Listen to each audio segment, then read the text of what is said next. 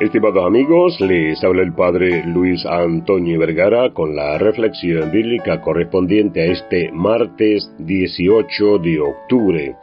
El Evangelio está tomado de San Lucas capítulo 10 del 1 al 9. En este día, 18 de octubre, celebramos a San Lucas Evangelista, autor del tercer Evangelio y de los Hechos de los Apóstoles. Gracias a su relato de la vida de Jesús, plasmado en su Evangelio, los cristianos podemos conocer mejor la vida de María, ya que Lucas registró mucho más pasajes de su vida que cualquier otro de los evangelistas. Esto se explica por la cercanía que tuvo Lucas con el apóstol San Juan, el discípulo amado, que se hizo cargo de la Madre de Dios, tal y como Jesús le pidió en la cruz. La fecha de nacimiento de San Lucas es incierta, pero se cree que nació en Antioquía. Su nombre significa portador de luz, y se convirtió en la fe en Jesucristo alrededor del año 40. No conoció personalmente al Señor, pero sí a San Pablo, de quien fue discípulo.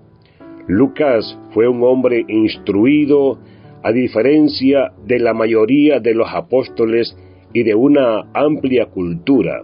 Se dice que fue médico, pero también sabía de letras, su lengua era el griego y de algunas artes como la pintura.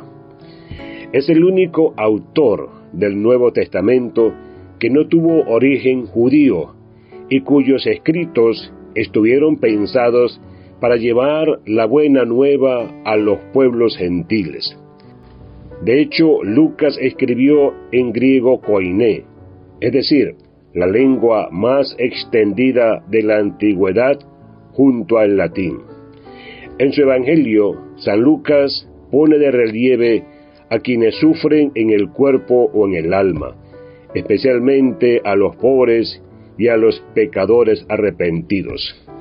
Además, nos recuerda siempre la necesidad de la oración.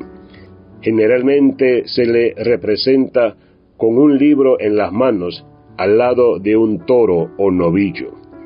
Es patrón de los doctores, cirujanos, carniceros, encuadernadores, escultores, notarios y artistas, debido a esto último a que probablemente pintó una imagen de la Virgen María. Que Dios les bendiga a todos.